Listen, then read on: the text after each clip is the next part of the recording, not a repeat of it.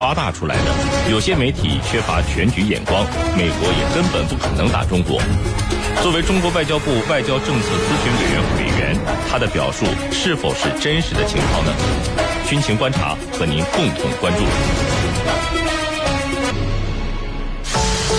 江苏新闻广播，南京地区 FM 九三点七，苏南地区 FM 九五点三，沟通你我，评论天下。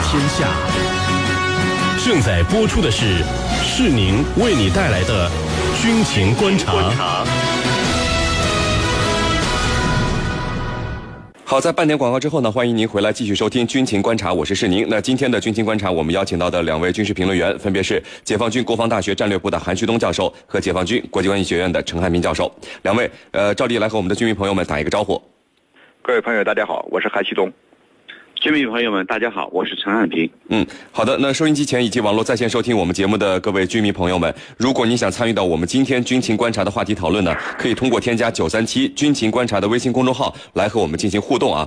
好，两位，我们看到就是中国外交部外交政策咨询委员会的委员、前驻法大使吴建明呢，日前是在《环球时报》发表了文章，认为啊，南海目前的局势的紧张是被夸大了，美国呢也不可能。打中国，韩教授，呃，这位吴建民大使呢，在文章中说，在不久前的博鳌论坛的南海分论坛上，各国代表的共识是什么呢？媒体夸大了南海的紧张局势，南海问题一定会妥善解决。还有就是呢。呃，给中国制造一些麻烦，美国是愿意干的。但是和中国在南海打一仗，美国没有这个打算。美国连一个阿富汗都解决不了，怎么可能要打中国呢？那对于吴建民的这些看法，您怎么看呢？就是南海局势是不是媒体夸大出来的？他关于美国不会打中国的这个看法，您又怎么看呢？呃，我个人认为啊，呃，吴大使这种看法啊，他有他自己的观点。那么对于这个问题呢，呃，仁者见仁，智者见智。呃，我从一个军事专家这个角度来看呢，呃，对这个问题呢是有这样一个看法的。呃，就是说呢，呃，对于南海问题啊，目前呢，应该说，呃，是在从。从整个全球这个态势上来讲，南海地区是一个非常啊这个紧张的一个地区。同时呢，呃，南海地区的安全形势也是不断的处于啊动荡的状态。呃，尤其是呢，随着美国呀在南海地区不断的这个派出啊呃军舰呢进行军事演习啊等等，搅得南海地区呢这个安全形势啊恶化呢。呃，这个兆兆头啊，已经的不断的出现了。所以说呢，呃，对于啊这个南海地区的安全形势啊，媒体的报道啊，有它的合理性。呃，这就是说，这个南海地区啊，这个安全形势呢是不容乐观的。呃，不仅有这个区外大国啊在搅动南海地区安全形势走向恶化，同时呢，在南海地区周边的国家呀，也在呢不呃也在也在不断的呀这个挑事儿呢，来恶化。呃，南海地区的安全形势，所以说呢，不管是从区外也好，还是从区内也好，都有多个国家啊，呃，都盼望着南海地区的安全形势啊，呃，出现动荡，乃至啊走向恶化。那么对这一点呢，呃，我是这样看的。那么他关于啊这个美国会不会这个打中国的这样一个看法呢？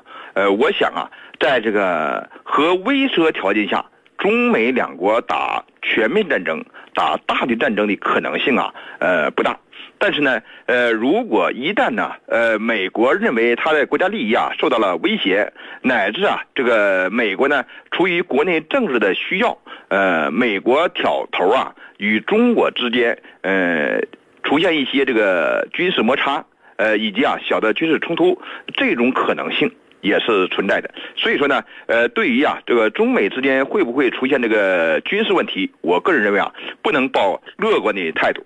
好的，那程教授啊，这位前驻法大使吴建民呢，最近曝光度很高，尤其是呃日前他在这个外交学院的演讲之中，批评这《环球时报》，说《环球时报》的总编辑胡锡进搞不清楚状况。胡锡进呢随后也发表了回应，认为吴建民是典型的鸽派，并且让他想起了受了委屈还总想息事宁人的驻外大使，这是胡建民说的话啊。那程程教授，这场争论就是吴建民认为有些媒体眼睛里没有全局，是在给外交添乱。那胡锡进的回应说，这个吴建民是。典型的鸽派认为只有他们懂外交，您怎么看他们之间的这这场的碰撞呢？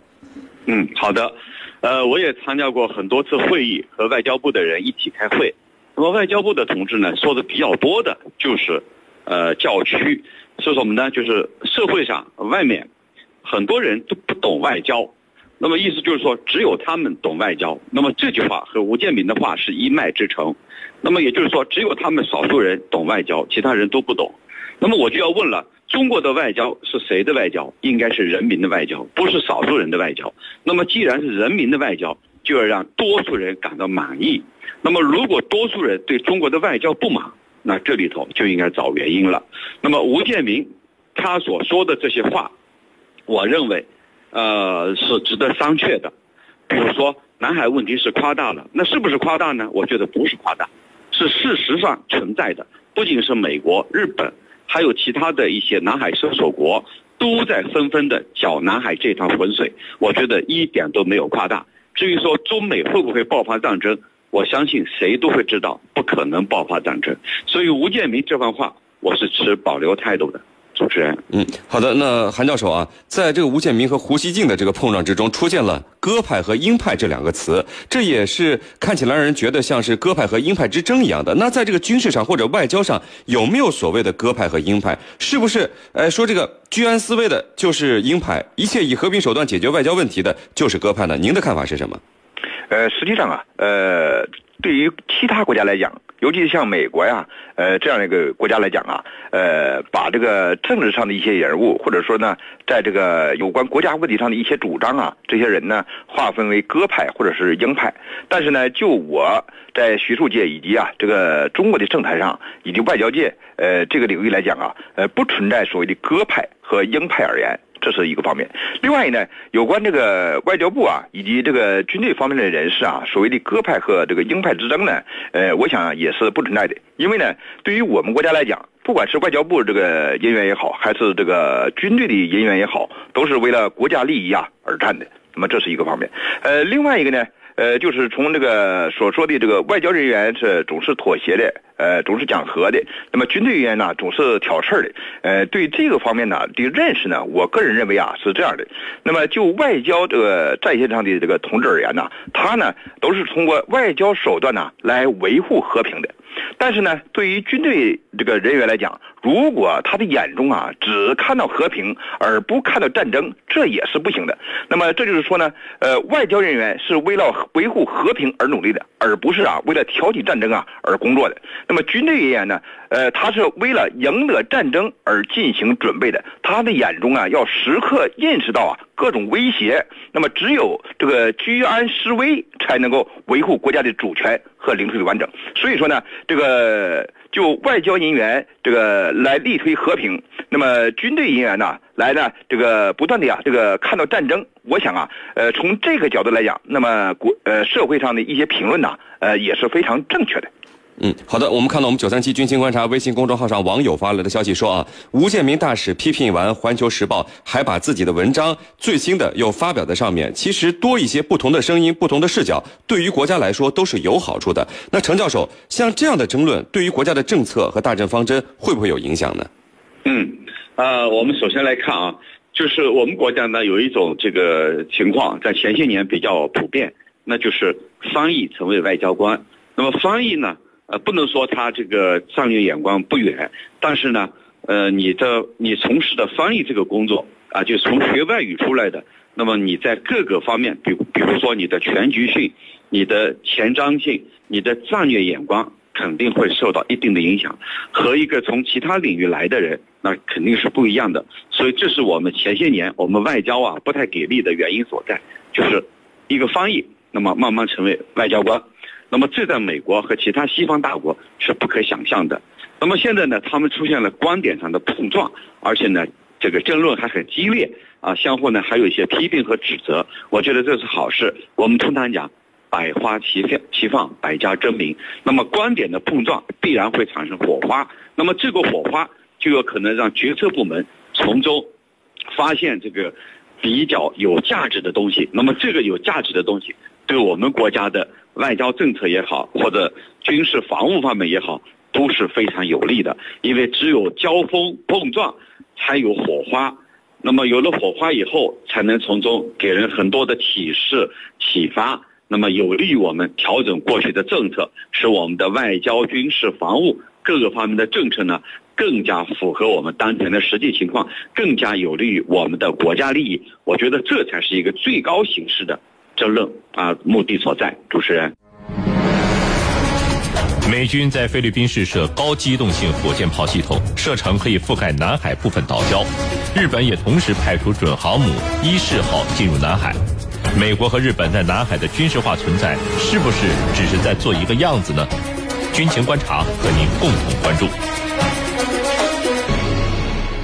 那各位收音机前和网络在线收听我们节目的军迷朋友们，今天我们军情观察呢邀请到的两位军事评论员，分别是解放军国防大学战略部的韩旭东教授和解放军国际关系学院的陈汉民教授。如果你想参与到我们的话题讨论呢，可以通过添加九三七军情观察的微信公众号来和我们进行互动。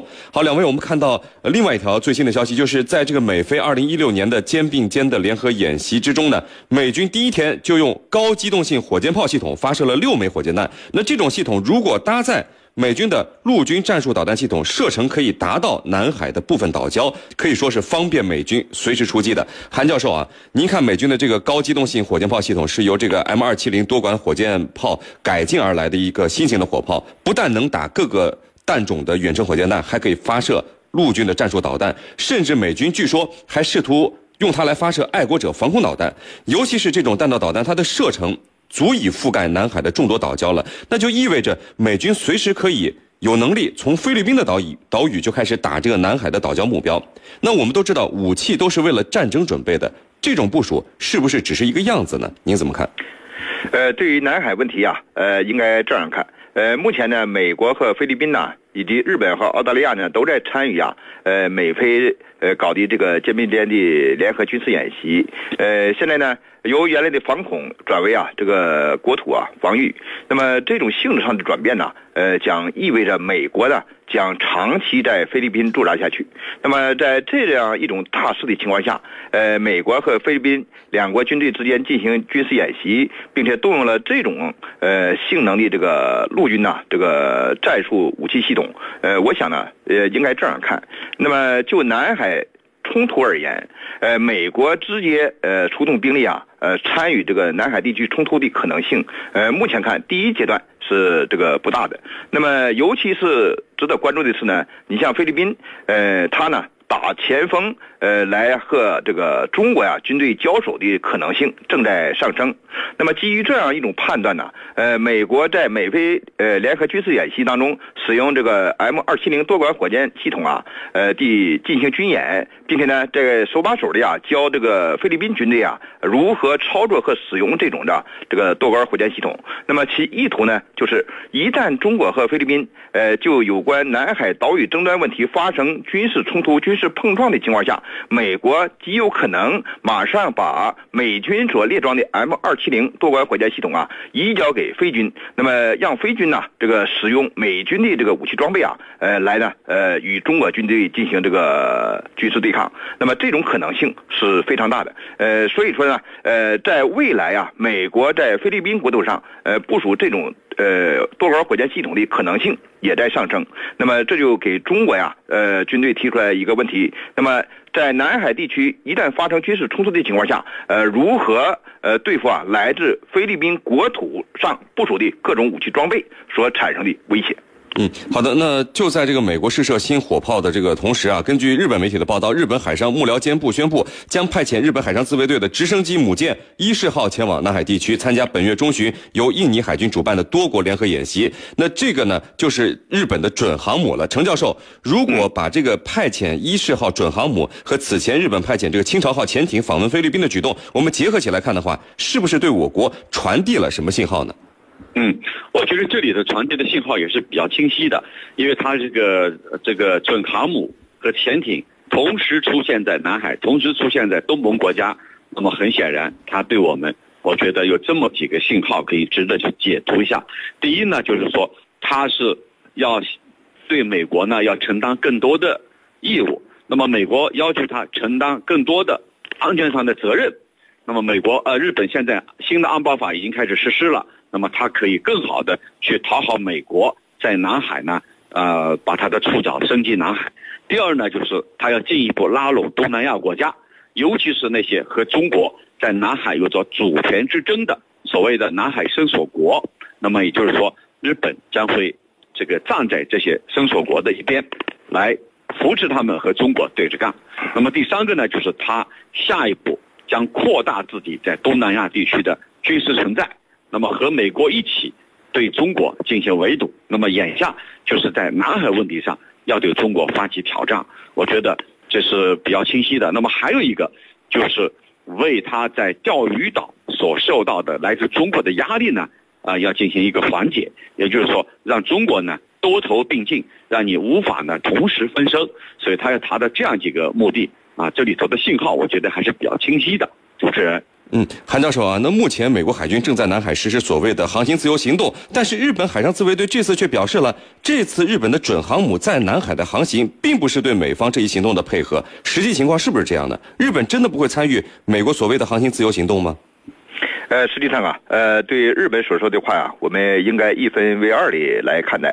那么日本呢，呃，就这次美，呃，就这次它的准航母啊，在南海地区的行动呢，并不是配合呀美方的这个航行自由行动，呃，这也是可以理解的。因为呢，这次啊，他参加的是和这个南海周边国家的一些军事演习，它的最初目的呢，并不是和美国呀，呃，一起呢搞这个航行自由行动的这个巡航活动。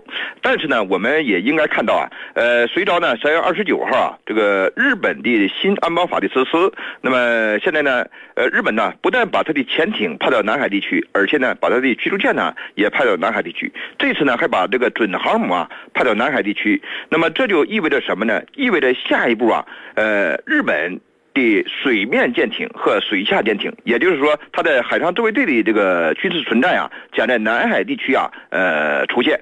那么，在这种大势之下，呃，由于美国和日本呢是两个联盟国家，日本呢，它不仅要在这暂时啊，想在亚太地区发挥作用，而且呢，他要在和平时期啊，也想在国外啊发挥他的军事作用。那么，基于这种认识呢，我就我们就不能想。我们就不能想象啊，呃，美国既然在南海地区啊搞所谓的航行自由行动，那么日本呢也必将会配合美国来呢，在南海地区啊派出这个各种舰艇啊，呃，来配合美国的航行自由行动。那么其目的呢，就是为了进一步的扩大日本呐在南海地区的军事影响力。呃，正如啊刚才陈教授所介绍的那样，那么。日本呢，在南海地区，呃，增大了这个军事存在，呃，加大了对中国的这个军事压力，呃，其目的呢，也有啊，这个缓解，呃，中日之间在钓鱼岛问题上，呃，中国呀，呃，对日本的军事压力。那么可以说，日本在南海地区，呃，如此这般呢，这个将它的武器装备啊，这个在南海地区出现呢，呃，它的目的啊，还是呃多样性的。好的，我们看到我们九三七军情观察微信公众号上网友发来的消息说啊，既然有美国、日本，甚至澳大利亚，还有菲律宾和越南在南海折腾，那像马来西亚和印尼等其他东东南亚国家，是不是可以静静的坐在一旁旁观就行了？陈教授，您怎么看？和其他国家是不是没有关系了？嗯，那么东盟国家当中呢，的确有那么几个是和我们有着南海主权之争的。那么对于大国目前纷纷卷入，它到底是一个什么样的姿态呢？我们要从东盟这个组织、这个地区组织它的成立的宗旨来看，东盟成立的时候，它所奉行的就是中立和不结盟的外交政策。那么从这一点，我们就可以看出来，如果你美国越来越多的卷入南海，那么这些东盟国家它是不可能站到你美国一边去的。也就是说，它不可能和中美任何一方去结盟的，不会去选边站的。那么今年二月十六号。奥巴马总统呢，把东盟十国的领导人请到啊美国，召开了一个庄园峰会。那么希望达成一个协议，在峰会的声明里头提及南海和中国问题。结果所有的东盟国家都说不需要。那么也就是说，东盟国家它不会在中美的这一种博弈当中选边站位。也就是说，像你刚才所说的，他可能会静静的看着。你中美两国在南海的博弈，而不会主动伸出手来支援哪一方。当然，极个别国家是另当别论。你比如菲律宾这些国家，它是另类，它不是不代表整个东盟的主流。主持人，好的，非常感谢我们的两位军事评论员，解放军国防大学战略部的韩旭东教授和解放军国际。